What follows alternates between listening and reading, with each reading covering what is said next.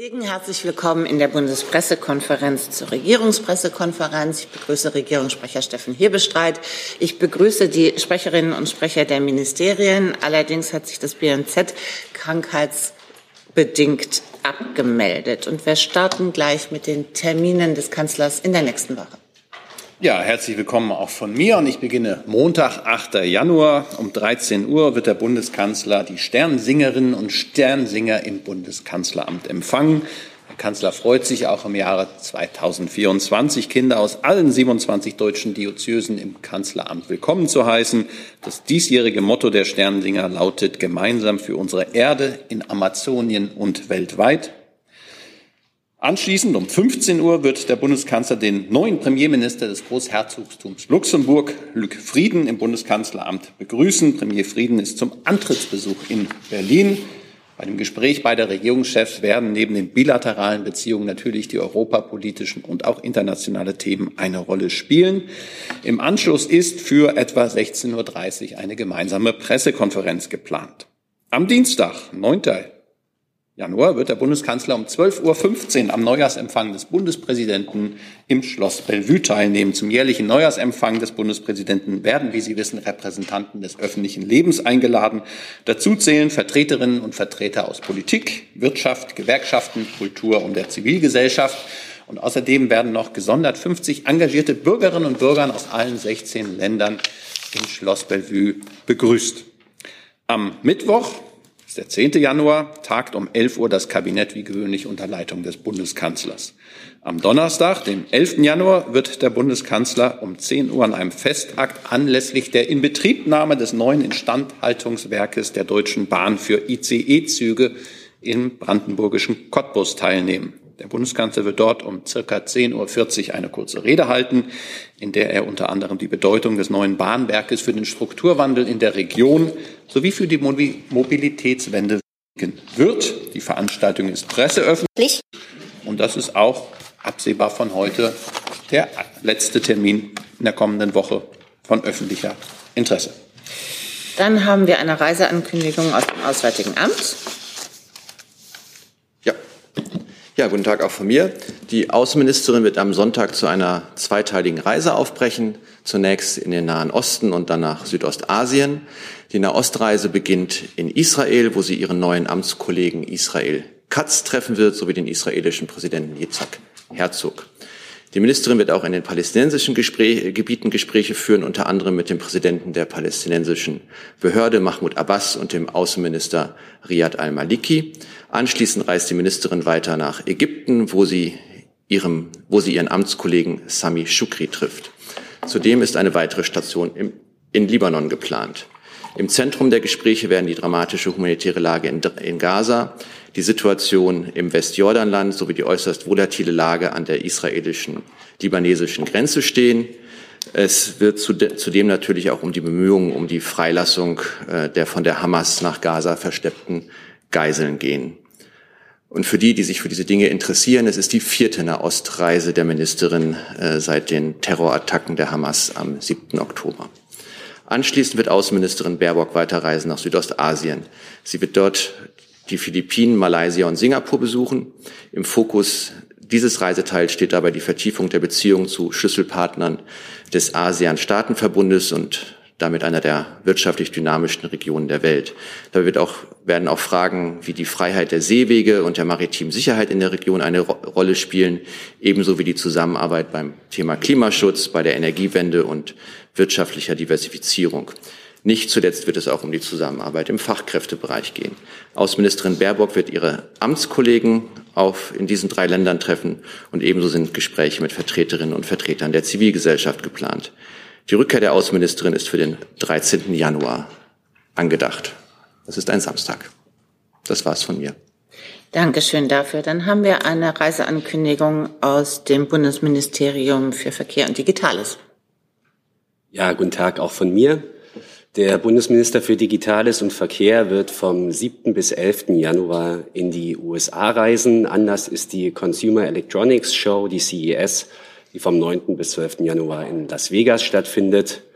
Und bei Terminen, unter anderem in Los Angeles und Las Vegas, wird der Bundesminister Vertreterinnen und Vertreter aus der digitalen Verkehrswirtschaft treffen.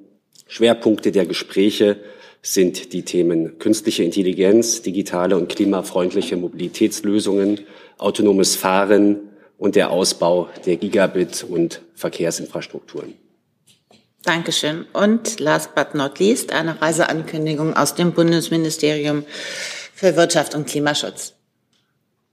Ähm, ja, guten Tag auch von mir. Ähm, Bundeswirtschaftsminister Robert Habeck wird am 8.1. nach Brüssel reisen für einen Tag. Er wird sich dort mit Vertretern der Europäischen Kommission, unter anderem der Kommissionspräsidentin und zuständigen Kommissaren für Energie und Klimaschutz, sowie mit Vertretern der belgischen Regierung treffen. Ähm, mit ihnen wird er sich über aktuelle EU-Themen sowie über Prioritäten der belgischen Ratspräsidentschaft und die künftige europäische Legislaturperiode austauschen. Ähm, die Reise dient dazu, ähm, zum einen für den Abschluss der wichtigen Dossiers zu werben, sowie deutsche Position darzulegen. Vielen Dank dafür. Gibt es Fragen zu den Terminen des Kanzlers zunächst? Herr Jessen. Ja, eine Frage zum Treffen mit dem, äh, mit dem luxemburgischen Regierungschef. Ähm, welche Rolle spielt äh, Luxemburg zukünftig? Es gibt ja eine neue Regierung und in der jüngeren Vergangenheit war der geringen Größe des Landes zum Trotz die politische Bedeutung Luxemburgs als Katalysator zwischen auch unterschiedlichen Interessen europäischer größerer Staaten ähm, erheblich gewesen. Wird sich das fortsetzen? Äh, gibt es da eine direkte Kontinuität oder verändert sich da etwas? Herr Jessen, das ist eine Art der Beurteilung, die ich von dieser Stelle nicht vornehmen kann. Wir arbeiten eng und vertrauensvoll zusammen mit allen Staaten der Europäischen Union und auch mit Luxemburg. Und jetzt gibt es ein Antrittstreffen. Die beiden Herren haben sich bereits am Rande des Europäischen äh, Rates ähm, Mitte Dezember in äh, Brüssel kurz ausgetauscht. Und dieses Gespräch wird fortgesetzt. Und die Beziehungen zwischen Luxemburg und Deutschland sind ähm, traditionell sehr gut. Und wir gehen davon aus, dass es auch so bleiben wird. Was jetzt Ihre Einschätzung angeht, das wird sich weisen. Weitere Fragen zu den Terminen des Kanzlers? Fragen zur Reise der Außenministerin? Herr Jung. Thema Nahost, Herr Fischer. Ähm, wird die Ministerin die sogenannten freiwilligen Umsiedlungspläne für die Palästinenser in Gaza mit der israelischen Regierungsseite besprechen? Äh, israelische Medien berichten, dass äh, die israelische Regierung unter anderem mit Kongo und weiteren Ländern über ähm, sogenannte Umsiedlungspläne für die Palästinenser aus den Palästinensergebieten redet.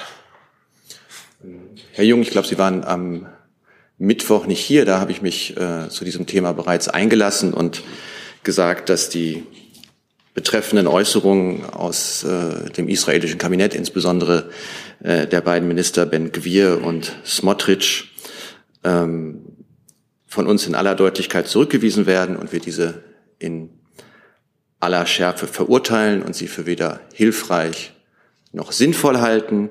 Und wir haben auch unsere Position, oder ich habe da auch unsere Position noch einmal klar gemacht, dass es in Gaza keine Vertreibung von Palästinensern geben darf, und auch keine territoriale Verkleinerung des Gazastreifens und dass für uns das, die Zwei-Staaten-Lösung das einzig nachhaltige Modell für ein friedliches Zusammenleben zwischen Israelis und Palästinensern bleibt. Und ähm, ich bin sicher, dass es ähm, bei der Reise der Außenministerin auch um den um das, was in der internationalen Diskussion der Tag danach heißt, gehen wird. Und da wird die Außenministerin selbstverständlich nochmal auf ähm, unsere Vorstellungen hinweisen und darauf hinwirken, dass es, ähm, dass auch die israelische Regierung sich zu einer Zwei-Staaten-Lösung bekennt. Das, äh, also Mittwoch die Äußerungen der beiden Ministerthema waren, äh, weiß ich auch, aber es geht ja um israelische Medienberichte, dass es jetzt is israelische Regierungsagenda äh, ist, ähm, diese sogenannte freiwillige Umsiedlung. Äh, haben Sie denn Kenntnisse über Gespräche der Israelis, unter anderem mit Kongo? Ähm, dazu habe ich keine Kenntnisse, da müssen Sie die israelische Regierung fragen. Aber so wie ich das wahrgenommen habe oder wie wir das wahrgenommen haben, ähm, spielten diese Themen in dem äh, sozusagen für die Auseinandersetzung im Gazastreifen verantwortlichen Kriegskabinett keine Rolle und vielleicht auch noch mal um das deutlich zu machen, die, äh, die Vorstellungen, die wir formuliert haben, die im, im Rahmen der ähm, G7 formuliert worden sind, ähm, lassen sich in fünf Punkten zusammenfassen, dass von Gaza künftig keine terroristische Gefahr für Israels Sicherheit mehr ausgehen darf, dass die Palästinenser nicht aus Gaza vertrieben werden dürfen, dass es keine Besetzung oder keine erneute Besetzung von Gaza geben darf, sondern es den bestmöglichen internationalen Schutz gibt. Und es darf auch keine territoriale Reduzierung von Gaza angestrebt werden und es darf keine Lösung über den Kopf der Palästinenser hinweggeben. Das sind aus unserer Sicht Grundvoraussetzungen für dauerhaften Frieden und Stabilität in der Region. Denn am Ende müssen alle Palästinenser im Westjordanland und in Gaza ihre Belange selbstständig und selbstbestimmt repräsentieren können. Und hierfür braucht es eine starke palästinensische Autonomiebehörde, was auch einer der Gründe ist, warum die Ministerin erneut äh, ins Westjordanland fährt, um dort äh, Gespräche zu führen. Und genau, zu allem anderen müssten Sie die in der Tat äh, zu Ihren Fragen die israelische Regierung fragen. Aber wenn ich es richtig im Blick bestritten, äh, richtig im Blick habe, hat die israelische Regierung bestritten, dass es solche Gespräche mit Kongo geben soll. Hier ist Tyler, hier kommt die Werbung. Für uns selbst. Kommerzfreier Journalismus seit 2013, nur möglich durch deine Unterstützung. Schau in die Infos wie. Herr Rinke. Ja, in dem Zusammenhang, Herr Fischer, es gibt ähm, Klagen, dass äh, Hilfslieferungen nicht in den Norden des Gazastreifens gelangen können und äh, die dort verbliebenen Menschen auch abgeschnitten werden. Deswegen hätte ich ganz gerne gewusst, ob Sie diese Sorgen teilen und da möglicherweise auch eigene Erkenntnisse haben oder auf die israelische Regierung einwirken, dass äh, diese Hilfslieferungen auch nach Norden jetzt wieder möglich werden? Ja, wir, Sie wissen ja, dass wir uns ähm, in den letzten Wochen sehr intensiv und sehr stark für die Erhöhung von humanitären Hilfslieferungen in den Gazastreifen eingesetzt haben. Diese Forderung besteht, vor, besteht fort. Es hat, es hat dort einzelne Fortschritte gegeben. Der Grenzübergang Kerem Shalom wurde geöffnet. Es gibt anders als zu Beginn Treibstofflieferungen. Auch äh, die humanitäre Versorgung konnte grundsätzlich auf eine stabilere Basis gestellt werden. Gleichzeitig ist es immer wieder so, dass wir äh, natürlich die Einschränkungen wahrnehmen und das, wovon Sie berichtet haben, wurde uns auch von äh, UN-OCHA dem, äh, der zuständigen UN-Organisation berichtet.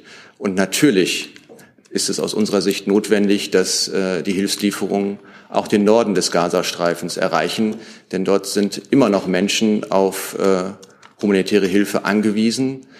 Äh, der Winter steht vor der Tür, Seuchen breiten sich aus und umso wichtiger ist es, dass ähm, die humanitäre Versorgung im gesamten Gazastreifen für die Menschen funktioniert.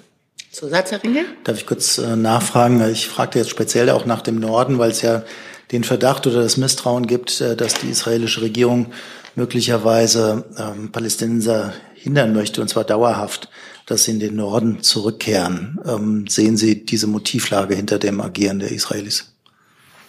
Ich würde mich nicht zu der Motivlage äußern. Unsere Haltung dazu ist klar. Es darf keine Vertreibung aus dem Gazastreifen oder, in, oder innerhalb des Gazastreifens auf lange Frist geben. Das heißt, die Menschen, die aus dem Norden Gazas stammen, müssen die Möglichkeit haben, zurückzukehren. Und äh, wie gesagt, unser Ziel ist, dass das Leid der Menschen im Gazastreifen gelindert wird. Dazu äh, braucht es auch erneute humanitäre Pausen, für die wir uns einsetzen. Und klar ist, äh, sollte es eine Blockade von Hilfslieferungen in den Norden geben, müsste diese so schnell wie möglich aufgehoben werden. Bitte schön. Also nicht direkt zur Reise, aber allgemein zur Nahost. Dankeschön. Ähm, Südaf äh, Südafrika hat Israel bei ihrem Vorgehen ähm, Völkermord vorgeworfen und hat eine Klage beim Internationalen Gerichtshof äh, eingereicht. Anges äh, angesichts dessen, dass in äh, Gaza durch israelische Vorgehen mehr Kinder gestorben sind als in der, äh, im Ukraine-Krieg, unterstützt die Bundesregierung diese Klage? Also, ähm, in der Tat ist es so, dass ähm, Südafrika vor dem Internationalen Gerichtshof eine Völkermordklage eingereicht hat. Ähm, wir haben den Antrag zur Kenntnis genommen. Es ist nun am Internationalen Gerichtshof, diesen zu prüfen. Sie kennen äh, die Völkermordskonvention. Da wird der Tatbestand des Völkermords definiert. Er setzt die Absicht voraus, Angehörige einer nationalen, ethnischen, rassischen oder religiösen Gruppe wegen ihrer Zugehörigkeit zu dieser Gruppe ganz oder teilweise zu vernichten. Aber ein gezieltes Vorgehen gegen bewaffnete Angreifer, also Kämpfer in einem bewaffneten Konflikt, ist gerade kein Handeln in der Absicht, eine Volksgruppe zu vernichten. Äh, hat die Bundesregierung selbst solch eine Prüfung ähm, vorgenommen? Wie bitte? Ob die Bundesregierung selbst eine Prü solche Prüfung ähm, vorgenommen hat? Ähm, wir haben uns dazu ja hier schon äh, in der Vergangenheit geäußert und äh, haben sehr deutlich gemacht, dass aus äh, dass unserer Auffassung nach äh, die Behauptung, Israel würde einen äh, Völkermord in, in, im Gazastreifen begehen, falsch ist und äh, sich nicht äh, und nicht durch die Konvention gedeckt ist. Herr Jessen. Der neue israelische Außenminister Israel Katz äh, hat bei der Amtsübernahme erklärt, Israel befinde sich derzeit in einem dritten Weltkrieg ähm, gegen den radikalen Islam, äh, sowohl Hamas als auch äh, iranisch, gegen den Iran. Und Israel kämpfe dort an vorderster Stelle für die gesamte Welt. Äh, bedeutet das, dass Israel mit seiner Art der Kriegsführung derzeit auch aus Sicht der Bundesregierung in einem dritten Weltkrieg auch für die Interessen Deutschlands kämpft? Ja, wir haben die Äußerungen des äh, neuen Außenministers zur Kenntnis genommen. Ähm, ich würde die von dieser Stelle nicht, nicht äh, kommentieren wollen, aber äh, die Außenministerin wird äh, den israelischen Außenminister ja in Kürze treffen und ähm, da gibt es dann die Möglichkeit, sich auch zu diesem Thema auszutauschen. Anschlussfrage nach ähm, Auskunft oder Einschätzung des Chefökonomen des World Food Programs leben von äh, vier Menschen, die derzeit vom Hungertod bedroht sind, äh, oder von, von fünf Menschen, die derzeit weltweit von Hungertod bedroht sind, vier in Gaza, das heißt also 80 Prozent. Das ist eine gewaltige Marge. Äh, ist das nicht dann doch für die Bundesregierung Anlass, über einen längerfristigen, dauerhaften Waffenstillstand nachzudenken. Ja, wie Sie wissen, das habe ich ja vorhin auch schon ausgeführt, ist die Lage auch aus unserer Sicht im Gazastreifen katastrophal. Ähm, die Versorgung der Menschen mit Lebensmitteln ist nicht ausreichend. Es gibt Hunger. Äh, es besteht, besteht die Gefahr, dass sich Seuchen ausbreiten. Und das sind natürlich Dinge, die wir auch mit Israel aufnehmen und äh, wo wir auch sehr deutlich gemacht haben, dass es notwendig ist, mehr humanitäre Hilfe in den Gazastreifen zu lassen. Und wir setzen uns, das wissen Sie, auch dafür ein, dass es äh, humanitäre Pausen gibt, in denen ähm, die Menschen im Gazastreifen noch besser mit humanitärer Hilfe versorgt werden können und die möglicherweise auch ein Fenster dafür öffnen, dass weitere Geiseln ausgetauscht werden können. Und Herr Rinke nochmal? Herr Fischer, ich wollte nochmal nach der, den verbliebenen Deutschen im Libanon fragen, nachdem es da ja die Gefahr einer Eskalation gibt. Sie haben jetzt erwähnt, dass die ähm, Außenministerin auch in den Libanon reist. Können Sie uns nochmal den aktuellen Stand sagen? Denn das Auswärtige Amt hat ja jetzt verschärft nochmal alle Deutschen aufgefordert, das Land zu verlassen. Ja, also wir verfolgen natürlich die Lage an der Grenze zwischen Israel und Libanon äh, sehr genau. Und äh, die Gefahr einer Eskalation ist ähm, leider sehr real. Aus diesem Grund hat der Krisenstab der Bundesregierung im Auswärtigen Amt am Mittwoch getagt und auch heute hat der Krisenbeauftragte zu einer erneuten Krisenstabssitzung ins Auswärtige Amt eingeladen. Ähm, was Ihre Frage angeht, wir gehen davon aus, dass sich äh, derzeit rund 1000 Deutsche im Libanon aufhalten und ähm, wir haben in der Tat im Anschluss an die letzte Krisenstabssitzung noch einmal aktiv dazu aufgefordert, alle, Deut alle äh, haben wir aktiv alle deutschen Landsleute dazu aufgefordert, den Libanon zu verlassen. Aber das ist auch keine am Ende keine Veränderung, weil wir das seit dem 9.10. tun. Seit dem 9.10. besteht eine Ausreiseaufforderung für den Libanon und äh, diese haben wir am 3.1. angesichts der, ähm, der jüngsten Entwicklungen versucht allen Deutschen im Libanon noch einmal in Erinnerung zu rufen. Entschuldigung, seit dem 19.10. Äh, besteht die Ausreiseaufforderung. Da mag ich mich versprochen haben. Und die geht auch weiter. Und an dieser Stelle werde ich das auch noch mal tun. Wir bitten alle Deutschen, die sich derzeit im Libanon befinden, das Land schnellstmöglich zu verlassen. Herr Jung? Herr Fischer, hat die Bundesregierung Kenntnis über Deutsche in Gaza, denen der Hungertod droht? Ähm, wir haben Kenntnis von Deutschen im Gaza. Wir wissen, dass ähm, die humanitäre Lage auch äh, für diese Deutschen prekär ist. Sie wissen, dass wir, dass es uns über die letzten Tage oder die letzten Wochen gelungen ist. Ich muss mal schnell nachschlagen. Rund 700 Deutschen, einschließlich ihrer Familienangehörigen, äh, die Ausreise zu ermöglichen. Äh, wir arbeiten weiter intensiv daran, dass die dass der Grenzübergang Rafah für solche Ausreisen geöffnet bleibt und haben derzeit Kenntnis von einer ähm, zweistelligen Zahl an äh, Deutschen, die sich noch im Gazastreifen aufhalten. Herr Clement? Herr Fischer, können Sie beziffern, welchen Erfolg die mehrfachen Ausreiseaufforderungen aus dem Libanon bisher gehabt haben? Sprich, wie viele Deutsche bisher das Land schon verlassen haben? Die äh, Zahlen schwanken. Zu Beginn äh, des Krieges waren die, war, waren die Zahlen im Libanon höher, aber in den letzten Wochen sind sie ähm, eine Zeit lang auf rund 900 gefallen.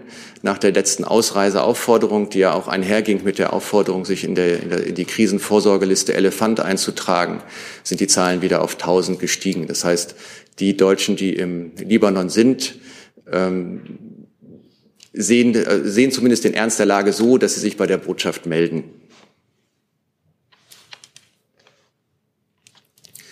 Aber in vielen Fällen handelt es sich auch um Deutsch-Libanesen, die seit längerem im Libanon äh, wohnhaft sind und ähm, sozusagen ihre eigen, zu ihrer eigenen Gefahreneinschätzung kommen, die sich möglicherweise oder die sich offensichtlich von unserer Gefahreneinschätzung äh, unterscheidet. Gibt es Fragen zur Reise des Ministers für Digitales und Verkehr? Gibt es Fragen zur Reise des Ministers für Wirtschafts- und Klimaschutz? Andere Fragen zu anderen Themen? Frau Kollegin? Henrike Rosbach, Süddeutsche Zeitung. Ich wollte noch mal auf den Vorfall zu sprechen kommen, den der ähm, Wirtschafts- und Klimaminister gestern erlebt hat, als er versucht hat, eine Fähre zu verlassen. Herr Hebestreit, Sie hatten sich ja schon auf X geäußert. Ähm, hat die Bundesregierung irgendwelche neuen Erkenntnisse, was vielleicht auch ähm, den Kreis derjenigen, die dort eben entsprechend aufgetreten sind, angeht? Und ähm, wie will man damit jetzt ähm, umgehen? Und ich hätte dann noch eine Nachfrage ans BMF danach. Nein, Zum selben Thema? Ja. Wir haben da keine eigenen Erkenntnisse. Da müssten sich an die örtlichen Polizeibehörden äh, wenden, die ja auch zum Teil vor Ort waren. Das, was dazu zu sagen ist im Vorfall, habe ich dann über X Twitter gestern späten Abend herausgegeben. Ähm, es zeigt, dass wir alle aufpassen müssen, dass die politischen Sitten nicht verrohen. Bei aller, allem Verständnis auch für die politische Auseinandersetzung ähm, gilt es, Regeln zu beachten. Und ähm, das ist in diesem Fall ähm, völlig missachtet worden. Und ähm, insofern gilt unsere Solidarität zunächst einmal dem Wirtschafts- und Klimaschutzminister und der jetzt auch ähm, heil aus dem Urlaub zurückgekehrt ist. Insofern, das ist eine gute Entwicklung. Alles andere dazu haben ja auch viele Beteiligte in den letzten Stunden sich dazu geäußert und auch der Bauernverband hat sich geäußert und ähm, das begrüße ich sehr. Ähm, Hintergrund ist ja die Diskussion um die Streichung ähm, der Agrarsubventionen und ähm, da ist ja jetzt ein Teil zurückgenommen bzw. abgemildert worden. Mich würde mal interessieren, aus dem BMF, auch im Angesicht jetzt dieser Ereignisse und der Tatsache, dass der Bauernverband trotzdem auch seine Aktionswoche starten will, wie wollen Sie verhindern, dass jetzt das Bild entsteht, dass Sie einerseits eingeknickt sind und andererseits aber der Dialog ja trotzdem überhaupt nicht funktioniert mit der Branche? Vielen Dank, Frau Rosbach, äh, für die Frage. Ich war zunächst ein bisschen, äh, hatte verwundert zur Kenntnis genommen, dass Sie äh, das BMF im Hinblick mit den Ereignissen rund um den Wirtschaftsminister in Verbindung gebracht hatten.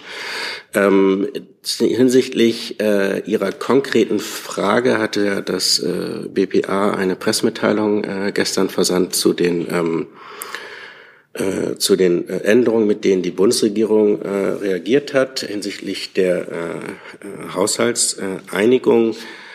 Ähm, Ich möchte zunächst vor allem auf die ähm, vielfachen Äußerungen des Ministers in verschiedenen Interviews ähm, verweisen, konkret jetzt auf äh, die Angelegenheit hinsichtlich Kürzungen oder, oder Veränderungen im Bereich äh, des Agrardiesels unter anderem.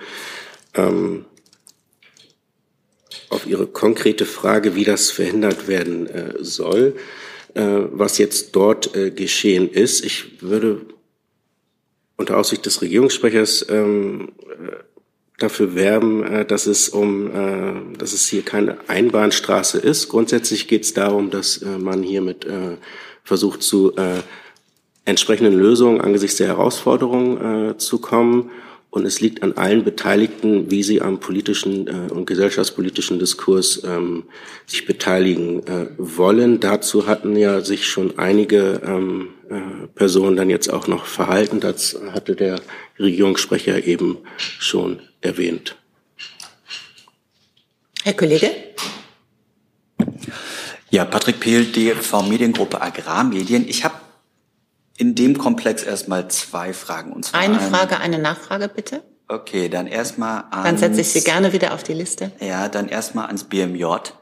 Äh, gestern Abend hat sich der Justizminister, Verfassungsminister, relativ schnell geäußert, äh, dass er Gewalt ablehnen würde und äh, friedliche Formen des Protests und so weiter äh, bevorzugen würde und die Gewalt auch verurteilt.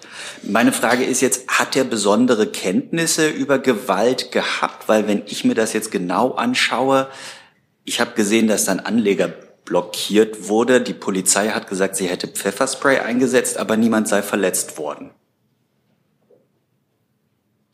Ist schon an, ja. Ähm, ich kann dafür nur so viel zu sagen, dass ähm, die Bilder eindeutig physische Konfrontation an der Fähranlegerstelle zeigen und im Übrigen stehen die Äußerungen des Ministers für sich und ich habe da nichts weiter zu ergänzen. Mhm. Und die zweite Frage? Äh, die zweite Frage wäre ans BMWK. Eben habe ich gelesen, der Minister Habeck möchte jetzt mit den Bauern sprechen. Worüber will er denn da jetzt genau sprechen? Also grundsätzlich geht es darum, dass ähm, genau der Minister sich heute Vormittag nochmal zu den Vorfällen auch geäußert hat, auch sehr ausführlich und dass er ähm, hier auf jeden, dass der Bauernverband beziehungsweise auf, auf regionaler sowie auf Bundesebene grundsätzlich immer ein fester Gesprächspartner auch des Ministers ist und er hier an der Stelle auch wieder in den Dialog treten möchte mit den verschiedenen Landwirten, die dort eben auch äh, vor Ort waren, beziehungsweise eben dem Bauernverband. Entschuldigung. Herr Delfs, bitte. Ich habe eine Frage an Herrn Hebestreit, so eher allgemeinerer Art. Und zwar war ja gestern auch der Bundeskanzler noch mal im Flutgebiet und äh, da war ja die Stimmung eigentlich auch sehr eisig und eher kritisch, jedenfalls was ich jetzt im Fernsehen davon mitgekriegt habe. Da gab es ja auch Rufe, kritische Rufe gegen den Bundeskanzler. Wie, meine Frage wäre, wie geht er eigentlich mit dieser ja offensichtlich doch sehr schlechten Stimmung im Land gegenüber seiner eigenen Regierung und auch seiner Person um, äh, die sich dann ja gestern Abend auch nochmal gegen den Vizekanzler gerichtet hat? Ja, was, was ist da sein, ähm, wie will er, und vor allen Dingen, wie will er diese Stimmung auch drehen in diesem Jahr? Also das kann ja so nicht bleiben irgendwie.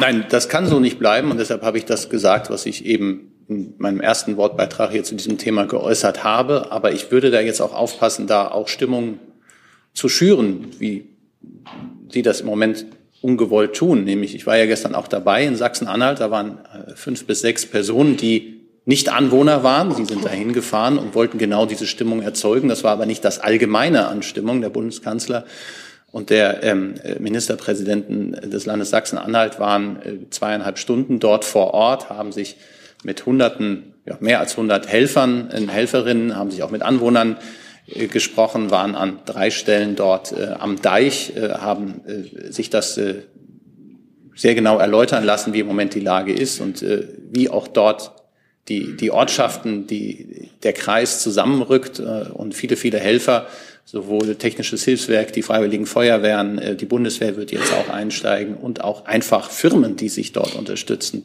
helfen, wie sie da zusammenrücken. Und das ist genau das, was der Kanzler dann auch mit der Form des Unterhakens der Solidarität erwähnt hat. Und äh, da gab es wenig böse Worte. Es ist schaffen aber, und so sind die Mechanismen, schaffen vier, fünf, sechs Leute, ähm, die nur dafür dazu hinreisen, ihren Unmut kundzutun, das darf man in einem freien Land, da gibt es kein Vertun. Man sollte nur differenzieren in der Berichterstattung, in der Wahrnehmung dessen, was da passiert ist. Äh, ungeachtet, und ich würde auch nicht sagen, dass das, was gestern Abend passiert ist, ähm, im, am Fähranlieger in Schleswig-Holstein, Ausdruck des Unmutes mit der Politik der Bundesregierung per se ist. Ähm, ich glaube, wenn wir so weit wären, dass wir sagen, das ist eine reguläre Form des Unmuts äußern, dann ähm, haben wir heftige Diskussionen miteinander zu führen. Ungeachtet dessen haben Sie ja gesagt, die Stimmung, da kann man die Umfragewerte der Bundesregierung sehen, die Stimmung im Land oder so. Diese Regierung ähm, hat sich vorgenommen, in sehr schwierigen Zeiten, sehr herausfordernden Zeiten dieses Land voranzubringen. Wir reden über die Transformation, also den klimaneutralen Umbau des Landes, auf das wir auch künftig Wohlstand und äh, gute Arbeitsplätze haben können. Äh, wir haben mit einer mannigfaltigen äh, Reihe von schweren außenpolitischen Krisen zu tun. Und insgesamt, so erleben wir das in vielen westlichen Demokratien, wächst ein Gefühl der Unzufriedenheit, weil die Welt nicht mehr ganz so einfach zu sein scheint, wie es früher mal war. Und äh, die Regierung hat sich vorgenommen, all diese Themen zu beackern durch ihre Politik, durch viele wichtige Entscheidungen. Ähm, wenn Sie den Regierungsmonitor angucken, da äh, weiß, das ist jetzt sehr kleinteilig, ich erwähne es trotzdem, also das, wie viele der Projekte, die sich diese Regierung zu Beginn der Legislatur vorgenommen hat, bereits umgesetzt sind beziehungsweise in Umsetzung befinden, sieht man auch abseits der großen aufgeregten Diskussionen läuft das ähm, doch sehr gut. Mehr als die Hälfte ist bereits umgesetzt. Ein weiteres Drittel, wenn ich das richtig im Kopf habe, ist in Umsetzung. Also da passiert eine ganze Menge und trotzdem geht sowas nicht ohne, dass es zu Konflikten kommt. Und diese Konflikte müssen wir uns zutrauen, alle zusammen, aber wir müssen auch so erwachsen miteinander umgehen, dass diese Konflikte bearbeitet bearbeitbar sind, dass man miteinander im Gespräch ist. Das, was der Wirtschaftsminister als Gesprächsangebot an äh, den Bauernverband und andere Verbände geäußert hat. Die Bundesregierung ist ständig im Gespräch mit, mit allen betroffenen teilen, aber man muss eben gesprächsfähig sein. Das heißt, man muss sich auch einlassen. Und ähm, klar ist, dass in dieser schwierigen Situation auch immer wieder Abwägungen zu treffen sind. Und das weiß diese Regierung und das weiß der Bundeskanzler. Und dafür wird geworben. Und da muss man ähm, auch schwierige Gespräche, geht keiner aus dem Weg. Ob das in jeder Situation, so wie gestern Abend war, da gab es, wenn ich das richtig gelesen habe, Angebote von Herrn äh, Minister Habeck, sich mit drei oder mehreren Vertretern der dort vor Ort befindlichen Landwirte auf seiner Fähre zu äh, treffen und zu diskutieren. Das wurde abgelehnt, er sollte rauskommen. Da muss man dann natürlich sagen, da kann man sich fragen, ob das ein echtes Gesprächsangebot gewesen ist. Aber da geht auch nochmal der Aufruf an alle. Das sind schwierige Diskussionen und Themen, die wir miteinander zu diskutieren haben. Aber wir sollten das im Rahmen der uns zur Verfügung stehenden Verfahren und Möglichkeiten tun dann geht es auch voran und dann wird auch die Stimmung besser. Nochmal eine Nachfrage. Ähm, erstmal, wie, wie sieht der Bundeskanzler denn irgendeine persönliche Schuld auch bei sich? Könnten Sie ein bisschen lauter sprechen, Herr ja, Dels, bitte? Dankeschön. Ja, tut mir leid. Äh, sieht denn der Bundeskanzler irgendeine persönliche Schuld auch bei sich oder persönliche Schuld, sagen wir politische Schuld, äh, dass die Stimmung so schlecht ist, weil er ja in seinen öffentlichen Auftritten im Grunde genommen immer wieder so ein Optimismus predigt, der ja offenbar bei den Leuten äh, überhaupt keinen Widerhall mehr findet. Und ich teile weder Ihre Einschätzung, dass es überhaupt keinen Widerhall fände, noch dass es da um eine persönliche oder politische Schuld oder Unschuld ginge. Ich glaube, das sind Kategorien, in denen die passen da nicht. Herr Rinke. Herr Hebestreit, äh, anknüpfen daran und auch an Ihren Tweet hätte ich ganz gerne gefragt, ob Sie sich oder der Bundeskanzler eigentlich Sorgen vor einer Radikalisierung im Land machen. Die Zahl der Angriffe auf Politiker hat ja in den letzten Jahren, jetzt mal unabhängig von diesem Vorfall, äh, zugenommen. Ähm, erwarten Sie gerade angesichts des äh, doch etwas äh, besonderen Wahljahres 2024 eine Verschärfung der Stimmung im Land? Ich kann mir vorstellen, dass es wenige einzelne politische Kräfte gibt, die auf eine Verschärfung setzen. Wir setzen darauf nicht und ähm, können auch diese Verrohung, ähm, deshalb habe ich das ja so formuliert, wie ich es formuliert habe, dass eine Verrohung droht, heißt noch nicht, dass es sie gibt. Und insoweit sollten wir auch alles tun, alle miteinander. Das ist ja eine Gemeinschaftsveranstaltung. Der Staat, die, die öffentliche Meinung, die Gesellschaft, ähm, alles dafür tun, dass das auch äh, die Regeln, die wir uns miteinander gegeben haben, dass denen auch gefolgt wird. Und trotzdem ist es auch klar, dass es eine lebendige Protestkultur geben kann und es ist ein freies Land, in dem man seine Meinung äußern darf, in dem man seinen Unmut kundtun darf. Und ähm, trotzdem sollte man nicht vergessen, dass das alles am Ende in einer konstruktiven Art und Weise aufgelöst werden sollte. Zusatz? Dann Nachfrage vielleicht ans Innenministerium, weil Sie ja für die Sicher Einschätzung der Sicherheitslage zuständig sind. Werden eigentlich die ähm, Sicherheitsvorkehrungen für Politiker in diesem Jahr erhöht? Also ähm, es, es gibt äh, grundsätzlich Maßnahmen, ähm, die, die getroffen wurden, jetzt auch in der jüngeren Vergangenheit, zum Beispiel zum Schutz von kommunalen äh, Mandatsträgern und äh, Amtspersonen. Äh, ich glaube, das war hier an dieser Stelle auch schon Thema. Und vielleicht darf ich jetzt äh, mit Blick auf äh, diesen jüngsten Vorfall äh, etwas zur Sicherheitslage und zur Einschätzung äh, im Zusammenhang mit den sogenannten Bauernprotesten sagen, ähm, weil das ja der konkrete Ausgangspunkt ähm, Ihrer Fragen jetzt ähm, ist, denke ich. Also, den Sicherheitsbehörden liegen aktuell keine Erkenntnisse aus den unterschiedlichen Phänomenbereichen der politisch motivierten Kriminalität vor, aus denen sich eine konkrete Gefährdung im Kontext der sogenannten Bauernproteste oder ihrer Teilnehmenden ableiten lässt. Es ist jedoch davon auszugehen, dass insbesondere Akteure aus dem rechtsextremistischen Spektrum wie auch aus dem Spektrum derjenigen, die den Staat delegitimieren wollen, im Verlauf der Protestwoche äh, Versuche oder versuchen werden, äh, die entsprechenden Veranstaltungen für eigene Interessen zu instrumentalisieren. Hier geht es darum, durch deutliche Distanzierung der Initiatoren dafür zu sorgen, dass solche Instrumentalisierungs Versuche durch Extremisten nicht verfangen. Und die Blockade der Fähre, auf der sich Bundesminister Robert Habeck befand, führt nach Einschätzung der Sicherheitsbehörden aktuell zu keiner Änderung der Gefährdungslage. Die Sicherheitsbehörden von Bund und Ländern haben die Proteste und eine etwaige Beteiligung von extremistischen Personen oder Gruppierungen weiterhin genau im Blick. Herr Stein. Äh, weil wir schon beim äh, Bundesinnenministerium sind, haben die Nachrichtendienste denn Erkenntnisse, ob diese diversen Proteste möglicherweise auch zentral gesteuert werden? Von Gruppierungen, die vielleicht anderes im Sinn haben? Also zu einer zentralen Steuerung oder möglichen zentralen Steuerung kann ich Ihnen nicht sagen, sondern verweise auf das, was ich gerade ähm, zur Einschätzung äh, gegeben habe. Herr Clement?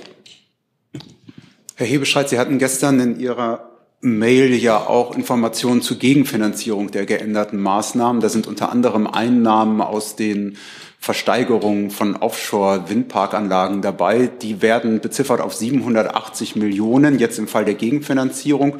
Übrig geblieben waren ja aber damals 1,2 irgendwas Milliarden, nachdem der Löwenanteil zur Senkung von Strompreisen verwendet werden soll.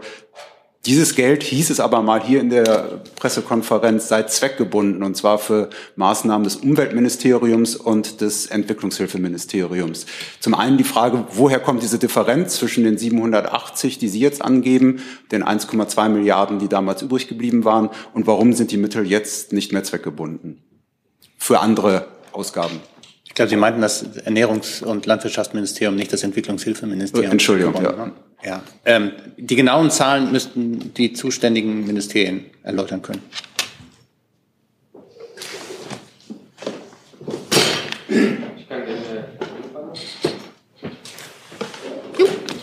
Ja, also für das Umweltministerium kann ich sagen, es ist richtig, dass ähm, dem Umweltministerium ursprünglich 670 Millionen Euro in diesem Jahr zugehen sollten aus diesen Erlösen um den durch den Ausbau der Windenergie die verursachten Beeinträchtigungen der Meeresumwelt auszugleichen, also für Meeresschutz. Ähm, insofern auch richtig die Zweckbindung, die Sie ansprachen. Und ähm, mit der Verständigung bereits von Mitte Dezember ähm, äh, ist der neue Stand, dass das BMUV aus diesen Mitteln einmalig 250 Millionen Euro zur Konsolidierung des allgemeinen Bundeshaushalts beisteuern wird.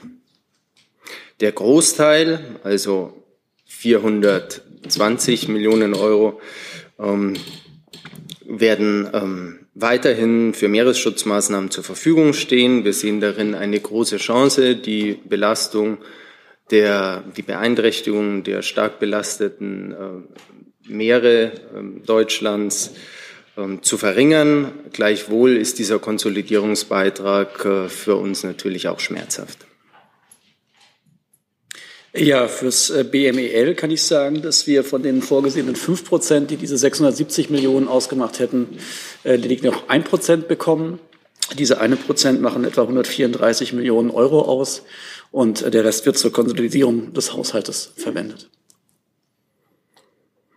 Hätte ich noch eine Nachfrage noch mal ans Umweltministerium. Es entsteht ja jetzt der Eindruck, dass Maßnahmen für den Meeresschutz gestrichen werden müssen, um Subventionierung im Bereich der Landwirtschaft und dann auch noch ähm, für fossile Verbrennungsmittel aufrechtzuerhalten. Wie können Sie diesem Eindruck entgegentreten? Ähm, ja, da würde ich gerne noch mal auf meinen Punkt zurückkommen. Das war vielleicht irgendwie zu knapp. Aber diese ähm, Verständigung auf einen einmaligen Beitrag von 250 Millionen Euro zur Haushaltskonsolidierung erfolgte bereits Mitte Dezember. Also die seither stattfindende Diskussion und jetzt der gestern auch bekannt gegebene neue Stand sind davon unabhängig zu sehen. Herr Jung, bitte. Hebestreit, äh, um bei dem Thema zu bleiben, die Landwirte scheinen jetzt gewonnen zu haben und die Umwelt unter anderem verliert. Ähm, haben Sie vielleicht Tipps an die junge Klimabewegung, was sie lernen kann, um bei der Bundesregierung erfolgreich Gehör zu finden wie die Bauernlobby? Herr Jung, ich mache mir weder Ihre Beurteilung zuteil, noch möchte ich, ähm, kann ich auf Ihre Frage irgendetwas beitragen. Können Sie uns begründen, warum die Befreiung landwirtschaftlicher Fahrzeuge von der Kfz-Steuer jetzt dauerhaft bestehen bleibt. Sie hatten uns das ja mitgeteilt. Was war die, was die Begründung dafür? Das ist eine Einigung der Koalitionsspitzen. Ja, warum? Weil man sich darauf geeinigt hat. Frau Bisse. Ich habe noch eine Nachfrage an Herrn Hebestreit, bitte. Ähm, es geht um die Gesprächsfähigkeit oder Gesprächsbereitschaft, die Sie angedeutet oder ganz klar benannt haben. Können Sie uns mal sagen, wann der Bundeskanzler zuletzt Kontakt hatte mit dem Bauernpräsidenten, ob da was geplant ist, ob die vielleicht sogar regelmäßig, wenn auch in großen Abständen miteinander sprechen? Und dieselbe Frage bitte auch ähm, an das Wirtschaftsministerium. Sehen Sie es mir nach, dass ich den Terminkalender des Kanzlers nicht im Kopf habe, vor allem auch nicht, wie, was in den letzten Wochen und Monaten gewesen ist. Ähm, aber das reiche ich gerne nach. Aber sprechen die miteinander? Haben jemals miteinander gesprochen? Davon gehe ich aus, aber das kann ich jetzt nicht auf, ähm, ähm auf, auf den Tag genau sagen. Der Bundeskanzler hatte eine ganze Reihe von auch Gesprächsforen, auch äh, trifft sich immer wieder mit auch Interessengruppen, Verbänden, Vereins- und äh, Verbandspräsidenten ähm, er war auch meines Wissens einmal bei der Grünen Woche, aber ob es jetzt im konkreten Vorfeld dazu einen Kontakt gegeben haben, äh, gegeben hat, äh, ist mir nicht bekannt. Ich weiß auch nicht, ob das in dem Fall zielführend gewesen wäre. Äh, wir befinden uns ja noch mitten im Haushaltsaufstellungsverfahren und insoweit ähm, sind mir Termine zumindest aus der jüngsten Vergangenheit nicht gewärtig. Kann, möchte das Wirtschaftsministerium ergänzen?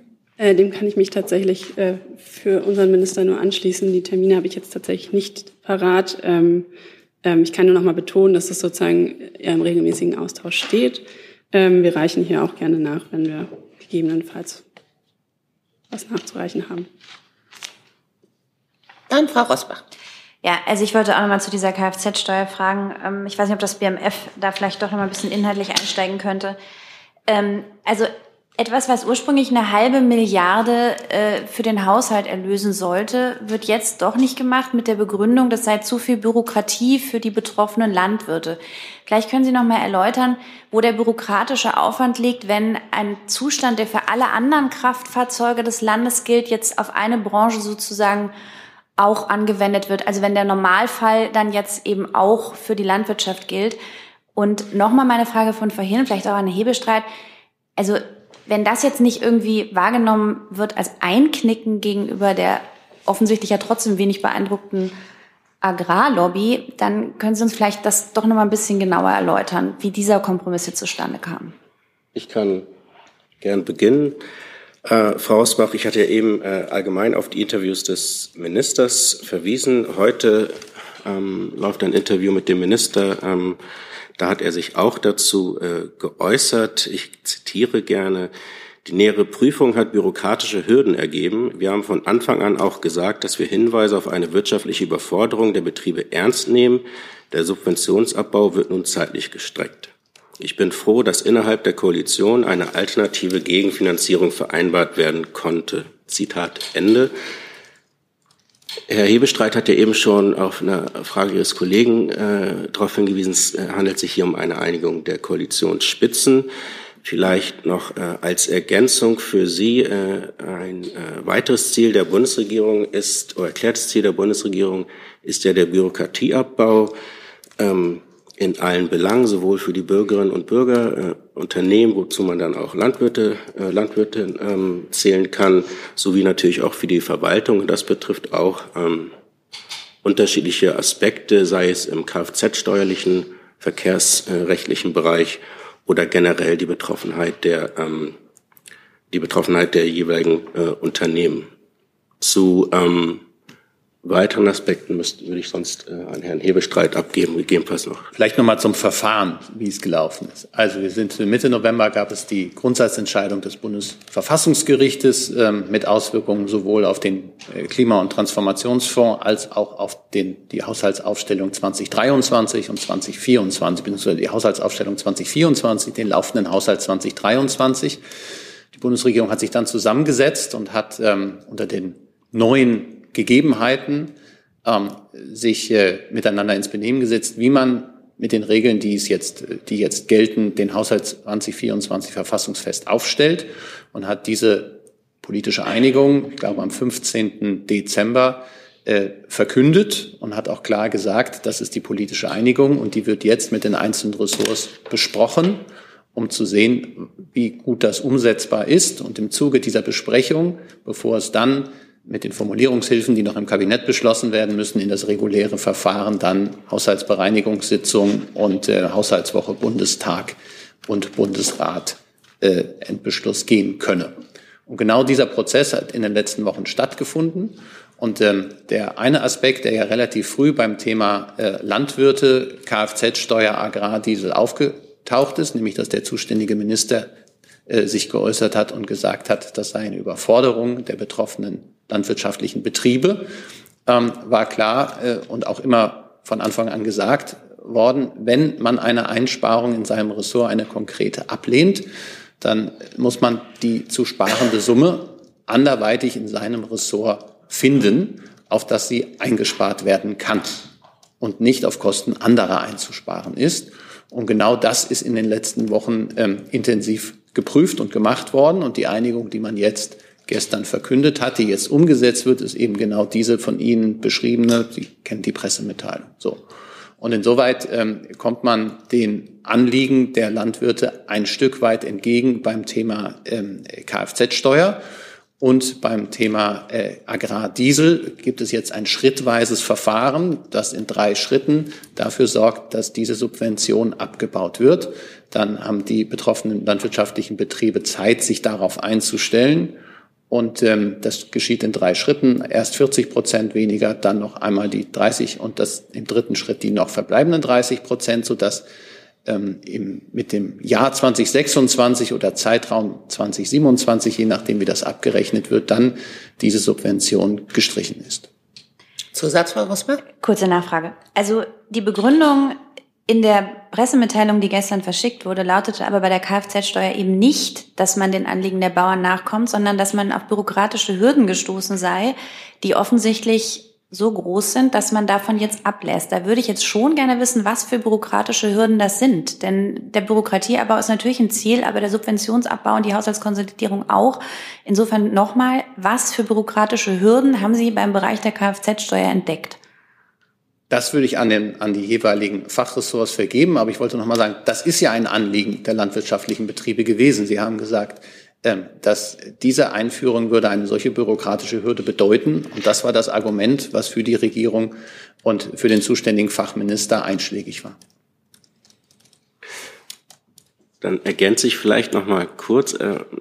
Grundsätzlich würde ich noch mal verweisen, was ich eben gesagt habe. Es gibt verschiedene Bereiche, die hier betroffen sind. Kfz-Steuer, Bereich, das kennen äh, alle von Ihnen, die ein äh, Kraftfahrzeug führen, ähm, äh, wo sie Kontakt mit bestimmten Behörden haben. Das gibt, es gibt verkehrsrechtliche äh, Regelungen und gerade im landwirtschaftlichen Bereich, da müsste ich dann, was den Kfz was die Kfz-Schiene betrifft, äh, an das Verkehrsministerium abgeben, äh, sind wir auch äh, in anderen äh, Belangen unterwegs. Da sind andere Kennzeichen zu führen und dergleichen. Ähm, also es gibt durchaus bürokratische, ähm, ähm, einen bürokratischen Aufwand, wie es ja auch äh, hier dar, äh, dargestellt wurde in der Pressemitteilung, wie es der ähm, Pressesprecher, äh, der Regierungssprecher eben formuliert hat. Es sind diverse Punkte, die hier zum Tragen gekommen sind, was auch äh, vorgebracht wurde, äh, wie eben Herr Hebestreit es formuliert hat. Ich kann hier gerne ergänzen. Vielen Dank für die Einführung dazu. Es ist hier in der Tat so, dass es da auch eine sehr komplexe äh, Regelungslage gibt. Und ähm, ich kann das jetzt nicht komplett umreißen, aber ein konkretes Beispiel vielleicht geben, um das zu verdeutlichen. Sie kennen das mit Sicherheit. Landmaschinen haben in der Regel ein grünes Kennzeichen. Das bedeutet, dass sie von der Kfz-Steuer befreit sind. Wenn man nun diesbezüglich Änderungen herbeiführen wollte, müsste man also alle Landmaschinen, die ein grünes Kennzeichen haben, umstellen auf ein reguläres schwarzes Kennzeichen. Das wäre eine, ja, das wäre natürlich ein sehr komplexer und großer Prozess. Das wäre auch eine zusätzliche Belastung für die Landwirte, über die wir jetzt gerade hinreichend gesprochen haben, die wir vermeiden möchten. Und ähm, insofern äh, wurde, die, äh, wurde der Beschluss so beschlossen, wie er gefasst wurde. Ich habe noch einen Nachtrag an Frau Böse war es, glaube ich. Der Bundeskanzler war zuletzt am 21. September beim 75, bei der Feier zum 75-jährigen Bestehen des Deutschen Bauernverbandes Gast beim Deutschen Bauernverband und hat dort auch eine Rede gehalten. Dann Herr Jessen, bitte. Eine Frage ans äh, BMI, weil Sie sagten, von einer zentralen Steuerung oder Steuerungsversuchen von Protesten sei Ihnen nichts bekannt. Ähm, ist Ihnen bekannt, dass äh, für die Aktionen gegen, die, äh, gegen den Versuch Habecks mit der Fähre zu landen, ähm, auf diversen Social-Media-Kanälen sehr wohl gezielt mobilisiert wurde. Unter anderem haben ähm, mit rückverfolgbaren Spuren bis in den identitären und äh, rechtsextremen politischen Raum hinein. Äh, und sehen Sie das nicht als Versuche einer Steuerung solcher Protestaktionen an? Ich hatte gesagt, dass ich zu der Frage jetzt hier nichts beitragen kann. Und ähm, es ist ja grundsätzlich so, äh, wie Sie wissen, dass wir uns zu solchen Detailfragen ähm, grundsätzlich nicht äußern. Und deswegen würde ich es bei meiner eher grundsätzlichen Ausführungen von vorhin belassen wollen. Dann habe ich eine Zusatzfrage an Herrn Hebestreit. Ähm, Sie haben den Willen, vor allem des Kanzlers, auch zum Gespräch mit den Bürgern äh, betont. Bedeutet das, dass eine Bereitschaft, vielleicht sogar aktive Planungsbereitschaft besteht zu sogenannten zum Beispiel Townhall-Formaten, wo ja dann doch in exemplarischer Weise ein Dialog mit Bürgern geführt werden kann? Herr Jessen, es ist nicht nur eine, eine Planung. Der Bundeskanzler macht das bereits seit anderthalb Jahren, indem er regelmäßig äh, solche Townhall-Formate anbietet. Da gibt es auch breite Berichterstattung drüber und dieser, diese Formate werden auch fortgesetzt. Sie werden sehr gut angenommen. Ähm, und das ist, glaube ich, Teil des Dialoges, der kontinuierlich geführt wird und geführt werden muss. Und da geht es ja immer auch darum, dass man sich gesprächsbereit zeigt. Ich glaube aber, das wäre zu kurz gegriffen, das darauf zu beschränken sondern es ist natürlich so, dass wir alle miteinander äh, auf allen politischen Ebenen, kommunale, äh, lo lokale Ebene, ähm, in den Ländern, im Bund und sowieso uns politisch miteinander austauschen. Das ist alles in einem ähm, gesitteten Rahmen passiert. Das ist auch üblicherweise so. Und trotzdem gibt es natürlich auch Protest, der davon unabhängig ist. Wir haben hier massive äh, Proteste von Klimaschützern äh, in den letzten Jahren, haben uns dran gewöhnt und, und erlebt. Und es gibt immer wieder auch äh, Anlässe zu politischem Protest. Das ist überhaupt, das, das gehört zu einer freien Gesellschaft, zu einem freien Land dazu. Der Teil, an dem es, ähm, an dem es schwierig wird, nenne ich es vorsichtig, ist, wenn es mit Gewalt, wenn es gegen Gewalt gegen Personen einhergeht, wenn man sich dem Gespräch verweigert. Ähm, und da ging der Aufruf, und so wollte ich verstanden wissen, dass wir da allesamt dazu beitragen, dass dieser Staat ähm, weiter funktions, in seinen Funktionen unbeeinträchtigt bleibt. Frau Dunkel. Äh, an das BMWK noch eine kurze Nachfrage zu gestern, zu den Ereignissen. Ob Sie noch mal ganz kurz schildern könnten, wie denn das Gesprächsangebot, wie genau das war, wie es abgelehnt wurde, was danach geschehen ist. Ähm, ja, klar, kann ich gerne machen. Ähm, der, genau, der Minister war gestern im Rahmen einer Privatreise in Schützil, beziehungsweise dort am Fährhafen anlanden. Ähm, dort wartete bereits eine größere Gruppe an, an protestierenden Landwirten auf die Ankunft des Ministers, wie es ja bekannt ist.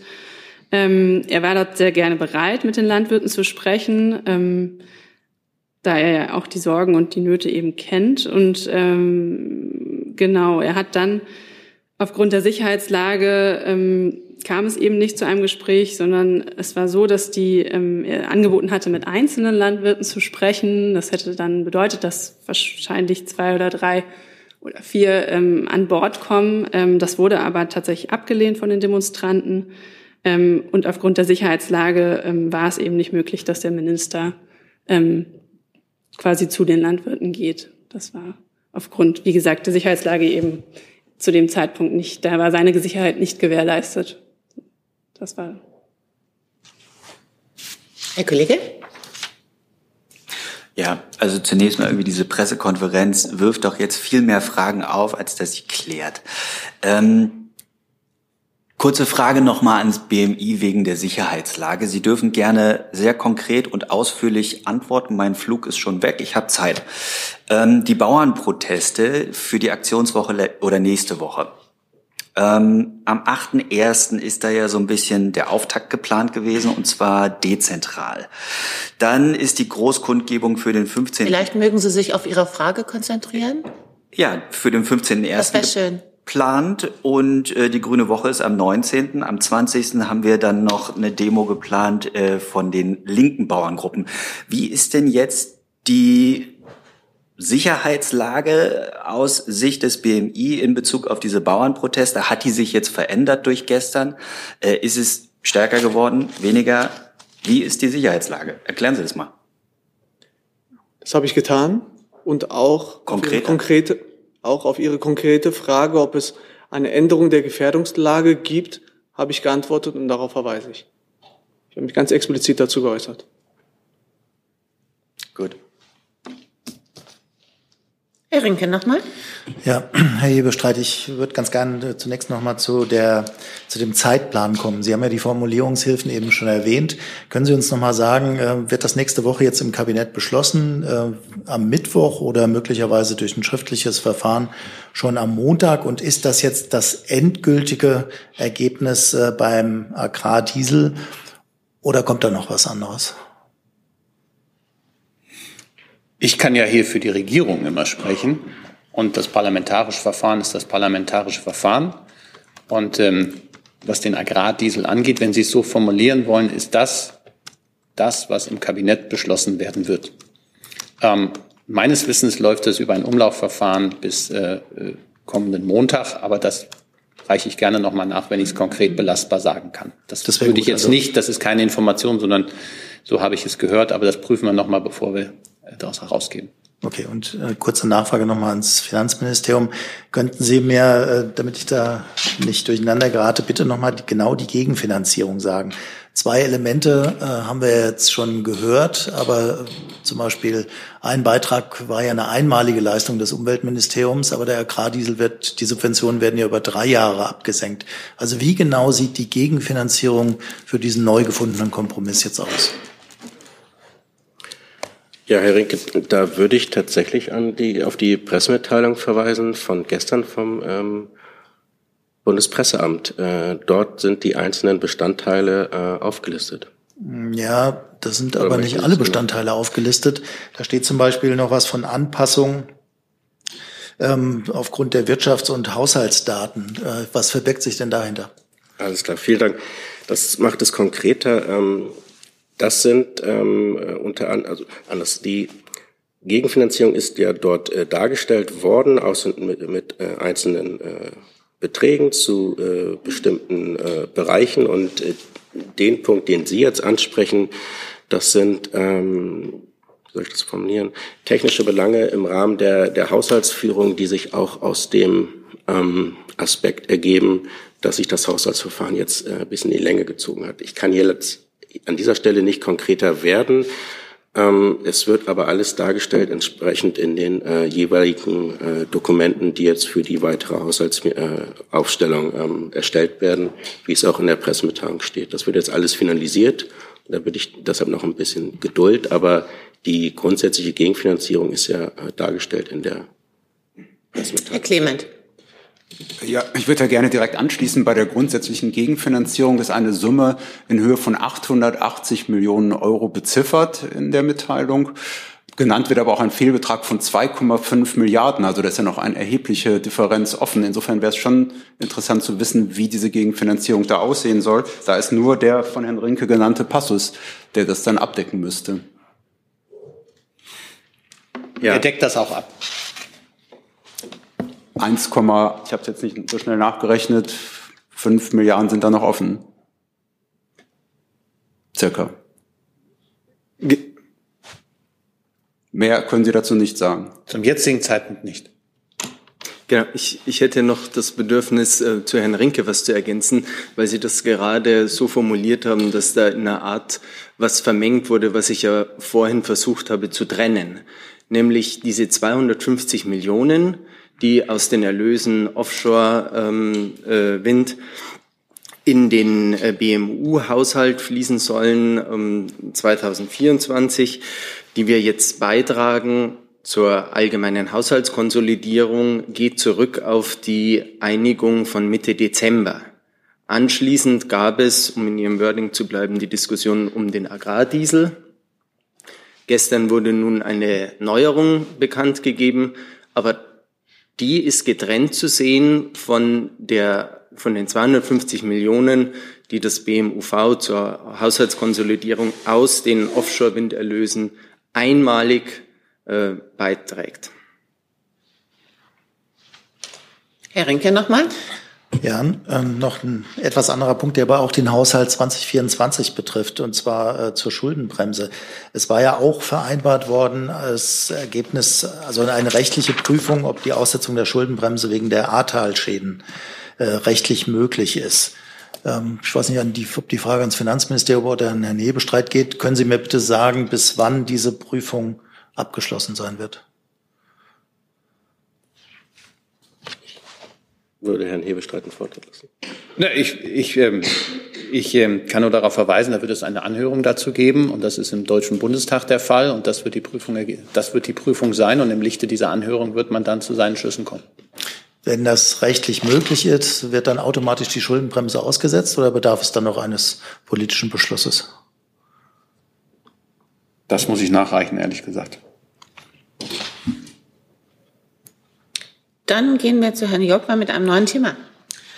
Ja, danke schön. Herr Hebestreit, ich möchte eine Frage zu einer Bemerkung äh, stellen, die Sie am Mittwoch gemacht haben, als es um die Lieferung von Munition für die Luftabwehr der Ukraine ging. Sie haben gesagt, äh, etwas von einem limitierenden Faktor, ähm, welcher darin besteht, dass die Industrie wohl nicht äh, schnell genug liefern kann oder ähm, produzieren kann. Mich würde interessieren, was die Bundesregierung tut, um die Rüstungsindustrie zu animieren, schneller Produktionskapazitäten aufzubauen in dieser Hinsicht. Gibt es zum Beispiel Langfristverträge oder Abnahm, Abnehmegarantie für die Industrie, dass die, wenn sie jetzt schon eine äh, Produktionsstätte für 155 äh, Millimeter äh, Geschosse aufbauen, dass sie darauf auch nicht sitzen bleiben in einigen Jahren. Über all diese Fragen sind wir in engen Kontakt auch mit der deutschen Rüstungsindustrie. Das ist eben unser gemeinsames Bestreben ist, ähm, und das geht, ja nicht nur um die Ukraine, es geht auch um die Munitionierung Deutschlands und der NATO-Partner, dass wir da vorankommen. Und da befinden wir uns in Gesprächen. Da gibt es auch gewisse haushalterische ähm, Vorgaben, die es aber zu beachten gilt. Aber all das wird im Augenblick miteinander besprochen. Vielleicht kann ich ähm, ein wenig im Detail ergänzen. Tatsächlich ähm, ist das genau die Lösung oder einer der Wege, die Sie angesprochen haben. Ähm, wir gehen bereits Rahmenverträge ein mit der Rüstungsindustrie, gerade was äh, Munitionslieferungen angeht. Wir stellen diese Rahmenverträge auch anderen Nationen zur Verfügung innerhalb der NATO und der EU, die dann auf diese vertraglichen Möglichkeiten zurückgreifen können, um sich ähm, dort einzuklinken und diese ähm, äh, Scale-Outcomes dann zu produzieren, ähm, dass wir nämlich äh, A, der Industrie ähm, das Signal geben, ihr seid, was die Auftragslage angeht, auch in eine mittlere und längere Zukunft auf der sicheren Seite und zum anderen ein Entschuldigung. dass die dass die Preise ähm, entsprechend marktgerecht sind, ähm, denn höhere Absatzzahlen ähm, erzeugen auch immer einen geringeren Preis. Also ähm, das wird alles berücksichtigt und zeigt auch schon Erfolge. Die Industrie hat ja auch schon reagiert, indem einige Firmen ähm, die Produktionsstandorte zum Beispiel verlagert haben, neu aufgebaut haben in Deutschland. Ähm, das geht nicht von heute auf morgen, aber ich denke, ähm, die Linie ist erkennbar. Danke. Herr Rinke dazu? Ja, die amerikanische Regierung kauft ja mittlerweile bei diesen besonders begehrten Artilleriemunitionen 155 Millimeter in Südkorea ein für die Ukrainer. Äh, ich hätte ganz gerne gewusst, ob das eigentlich auch ein Plan der Bundesregierung ist. Dazu habe ich im Moment keine Erkenntnisse vorliegen, werde ich nachliefern, wenn ich das kann. Danke. Hey Leute, diese Folge wird diesmal präsentiert von unserem Partner, äh, äh, Partnern der Junge Naiv Crowd. Tausende Menschen, die uns jeden Monat mit Geldgeschenken beglücken. Danke dafür und jetzt geht's weiter. Herr Jung mit einem neuen Thema. Bitte. Äh, Herr Koller, ganz genau zu diesem 155 äh, geschossen.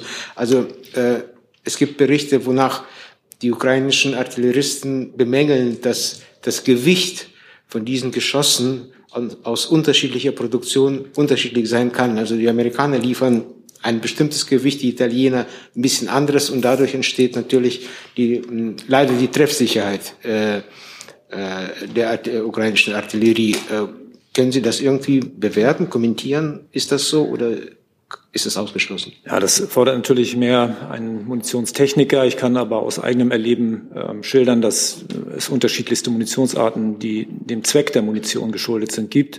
Ähm, je komplexer eine Munition ist, desto ähm, höher kann auch das Gewicht sein oder niedriger, je nachdem, welche Zuladung sozusagen an Bord ist, wie die Zünder aussehen, ähm, wie die Sicherheit der Munition aussieht. Deswegen, äh, glaube ich, werden wir mit der Vielzahl an Munition noch lange leben müssen. Das ist natürlich dann ein Problem bei der Beschaffung und bei der Benutzung in entsprechenden Geschützen. Ähm, das wird sich aber äh, nicht vollständig bereinigen lassen. Herr Jung mit einem neuen Thema. Ja, es geht ins BMF äh, zum Thema Geldwäsche und Geldwäscheparadies Deutschland. Ähm, es gab jetzt die Meldung von ZDF Frontal, dass äh, bei der Financial Intelligence Unit immer noch über 164.000 Meldungen äh, nicht final äh, entschieden wurden. Und ich würde gerne wissen, was das BMF äh, jetzt anstrengen wird, damit sich diese Zahl ähm, massiv reduziert und wie das mit der mit dem Effizienzgedanken des äh, Bundesfinanzministers zusammenpasst.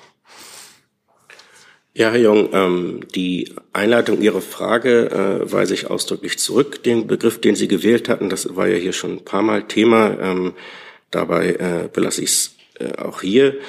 Ähm, grundsätzlich wissen Sie, dass ich ähm, von dieser Stelle keine externen ähm, Berichterstattung oder Vorberichte oder äh, dergleichen kommentiere.